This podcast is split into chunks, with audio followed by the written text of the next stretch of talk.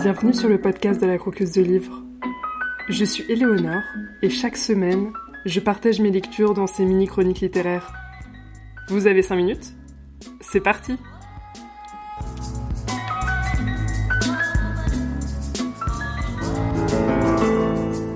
Voilà. Si je dois pointer un moment, c'est celui-là. C'est ainsi que cette enquête, ce projet, ce récit, cette aventure pleine d'énigmes, de coïncidences et d'heureux hasards sur la piste des facétieuses et tout ce qui l'accompagne, commence véritablement. Avec cette phrase-là, sorte d'intuition. Les faits ne se sont pas penchés sur son berceau. Qui me conduit immédiatement à une question liée, et non des moindres.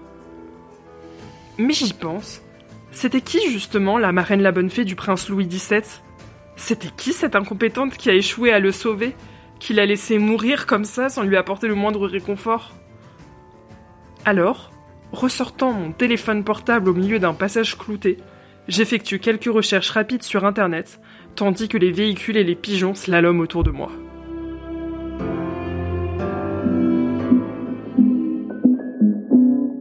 Aujourd'hui, le livre qu'on croque, c'est le dernier roman de Clémentine Beauvais, Les Facétieuses, qui est un roman jeunesse. Vous avez découvert euh, une partie du premier chapitre. L'histoire de ce roman, c'est l'histoire de Clémentine Beauvais, qui est autrice jeunesse en panne d'inspiration et qui apprend par un concours de coïncidences et de circonstances étranges le destin tragique du dauphin Louis XVII, euh, le fils de Louis XVI et de Marie-Antoinette.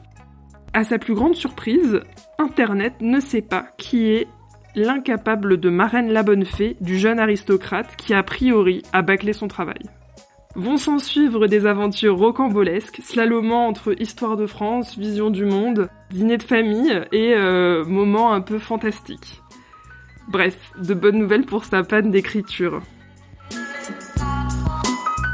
qu'on va lire, c'est donc le récit de cette enquête très sérieuse qui revisite et explore les recoins souvent oubliés de l'histoire de France et surtout de l'histoire des marraines la bonne fée qui ont façonné cette histoire de France, notamment à la période de la monarchie. C'est un livre qui m'a beaucoup surpris euh, dans son style. Il est très différent des autres romans de Clémentine Beauvais et il y a beaucoup de situations euh, très loufoques dedans. Euh, voilà, elle prend c'est son c'est un, un, roman fantasy. Du coup, c'est vrai que c'est un style qu'elle n'avait pas exploré spécialement jusque-là et que voilà, c'est un, premier essai.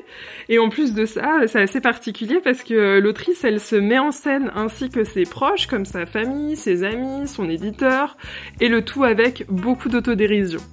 Alors moi, ça m'a beaucoup intrigué aussi sur cette façon euh, d'écrire. Hein, euh, comment est-ce qu'on fait pour, euh, enfin voilà, quel est le mélange qu'on doit adopter entre réel et fiction? Est-ce que c'est Clémentine Beauvais qui parle d'elle-même ou est-ce que c'est un alter ego qui est complètement différent de la vraie Clémentine Beauvais? Est-ce que c'est un mélange des deux? Probablement un peu. Bref, c'est un récit qui est raconté au jeu, donc à la première personne, mais qui est un peu particulier, qui nous est livré ici si ce roman n'est pas euh, mon préféré de cette autrice, euh, il reste quand même super agréable à lire et puis je me suis dit que comme j'étais une grande admiratrice de Clémentine Beauvais, c'était le moment euh, d'en parler en podcast. J'avais aimé Brexit Romance, qui est donc le premier roman que j'ai lu de cette autrice et qui m'a fait découvrir son univers, que j'avais pris vraiment au pif à la bibliothèque, que la couverture donnait l'impression que c'était un livre pas trop prise de tête et que j'avais envie de ça. Je me suis aussi euh, laissée envelopper par Songe à la douceur, euh, qui est un roman en vers sur une jolie histoire d'amour. Et j'avais adoré les aventures euh, de service civique sur fond de Françoise Hardy, de son héros dans H tendre, qui est, je crois, mon roman préféré de Clémentine Beauvais jusqu'à présent. Donc je mettrai toutes les informations dans la description. En tout cas, Les Facétieuses, c'est un roman intrigant original, loufoque, déjanté. J'ai trouvé qu'il était très très original et je pense que ça vaut le coup de lecture. J'adore euh, Clémentine Beauvais et sa plume toujours bien affûtée, drôle et qui utilise des jolies images très particulières et très poétiques, euh, même dans des romans jeunesse en fait, ou peut-être que euh, je pense qu'il y a plusieurs niveaux de lecture en fait. Je pense que peut-être quand on est on est plus petit, on voit pas tout le travail de la langue qu'il peut y avoir derrière, mais moi je trouve ça très agréable à lire en tant qu'adulte. En tout cas, j'ai hâte de bientôt me plonger dans un autre livre d'elle. J'ai réservé à la bibliothèque Sainte Marguerite Marie et moi, dont on m'a beaucoup parlé et qui a l'air complètement différent des facétieuses vu que ça a d'être un, écrit plutôt euh, adulte. En tout cas, affaire à suivre, je vous en reparlerai probablement.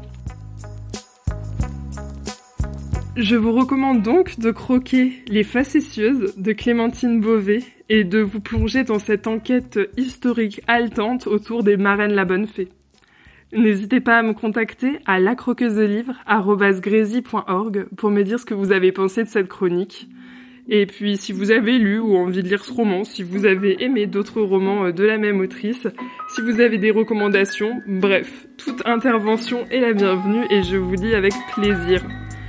Ce podcast sort tous les lundis matins pour accompagner les plus matinaux d'entre vous pendant leur petit déjeuner et vous pouvez le retrouver sur toutes les plateformes d'écoute. Choisissez votre préféré. À très vite pour découvrir un nouveau livre à croquer ou à dévorer.